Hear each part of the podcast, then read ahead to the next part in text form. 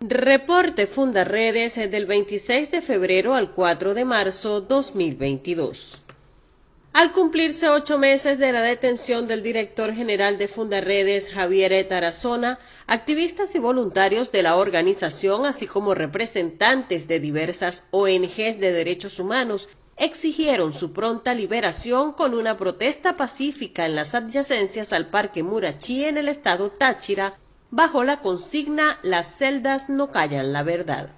Entre los asistentes estuvo la señora Teresa Sánchez, madre de Javier Tarazona, quien aseguró que no hay razones para tener a su hijo privado de libertad.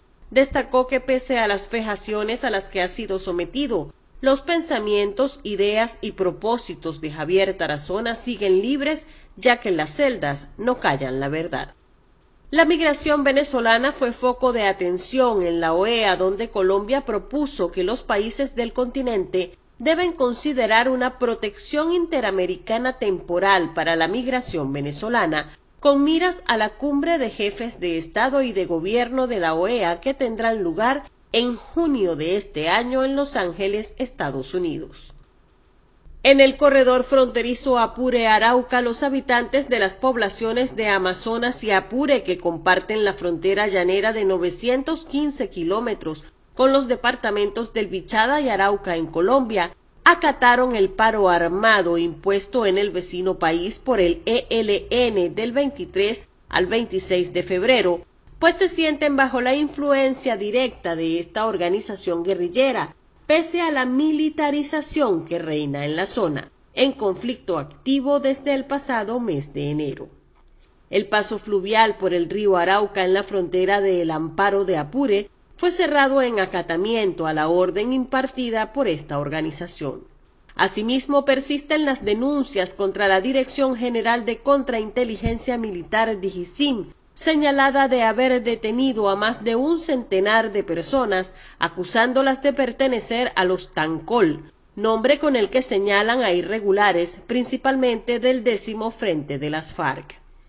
Mientras tanto, la guerrilla continúa actuando a sus anchas en poblaciones como Guastualito, Apure, cuyos habitantes dicen vivir amedrentados por el ELN que está haciendo desastres, matando campesinos, corriéndolos de sus fincas, se llevan a los jóvenes, pero nadie puede hablar porque los matan.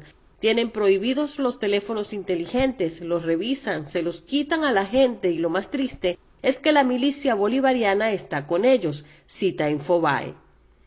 En otra zona de Apure, las fuerzas militares venezolanas informaron sobre la destrucción de un laboratorio de drogas en el borde permeable de la frontera colombo-venezolana, con capacidad para procesar unas 10 toneladas de cocaína al mes. Asimismo, se anunció que la FAM ocupó todas las posiciones donde fueron hechos prisioneros ocho funcionarios militares venezolanos durante los enfrentamientos del mes de mayo de 2021. Por su parte, el gobierno colombiano anunció que tras enfrentamientos en la frontera con Venezuela murieron 23 guerrilleros del Frente Décimo Martín Villa de las disidencias de las FARC y otros cinco resultaron heridos y fueron capturados. Entre los abatidos se encuentra Eliezer Jiménez Martínez, alias Arturo, identificado como máximo jefe de esta organización, quien tenía en su poder documentos venezolanos y aparece inscrito en el Consejo Nacional Electoral. Fundaredes desarrolló una mega jornada como parte de su estrategia para desarrollar tejido social y afianzar la formación y sensibilización en derechos humanos en las comunidades. En esta oportunidad, de la mano de Ami Junín, se llevaron a cabo diversas actividades recreativas, charlas de formación en cuanto a documentación, denuncia y difusión de los derechos fundamentales, así como el fortalecimiento del trabajo en equipo, lo que permite conseguir beneficios grupales en la comunidad. En Amazonas, el minero Andrés Olivares Yaguaracuto desapareció a manos de un grupo armado irregular mientras trabajaba en la mina Cacique del municipio Atabapo. El caso fue denunciado por miembros de la Asamblea Nacional. Según informaciones extraoficiales, el desaparecido era dueño de una máquina en esta mina y se le conocía como simpatizante del colectivo Movimiento Revolucionario de Integración para la Defensa Chavista. En Táchira, las narcomulas han sido noticia durante las primeras seis semanas del año. La banda organizada dedicada a captar mujeres para el tráfico de estupefacientes ha tenido gran actividad durante este mes y medio y a la fecha los organismos de seguridad que operan en los puntos de control de la frontera han logrado capturar nueve sujetos con cargamento de droga en su estómago. También en esta entidad una mujer de 47 años reportada como desaparecida por sus familiares fue encontrada sin vida en una zona boscosa adyacente a la quebrada Tres Cruces, en Tienditas, municipio Ureña. El paro armado anunciado por el ELN en toda Colombia también tuvo efecto en la frontera tachirense, mientras en la población de La Parada, en el lado colombiano, varias casas fueron marcadas por esta organización armada con amenazas contra la banda criminal venezolana Tren de Aragua. El cuerpo en descomposición de un hombre cuya identidad no fue establecida fue encontrado baleado en una trocha de Guarumito en la frontera norte de la entidad.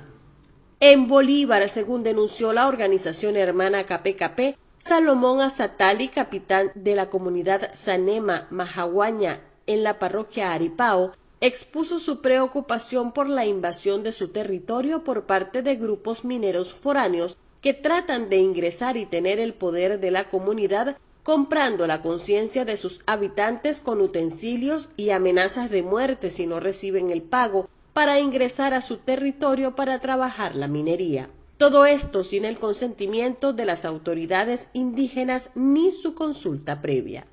También en esta entidad personas hasta ahora no identificadas lanzaron una granada fragmentaria frente a la Plaza El Jobo de El Callao en el estado Bolívar, cuando se llevaban a cabo actividades enmarcadas en la celebración del carnaval. Afortunadamente, el artefacto no detonó. Dos hombres y una mujer señalados como colaboradores de las bandas armadas mineras resultaron detenidos cuando trasladaban de manera ilegal 405 balas calibres en 9 milímetros y 5.56 desde la población de Upata hacia la zona minera El Dorado en el municipio Sifontes al sur del estado Bolívar.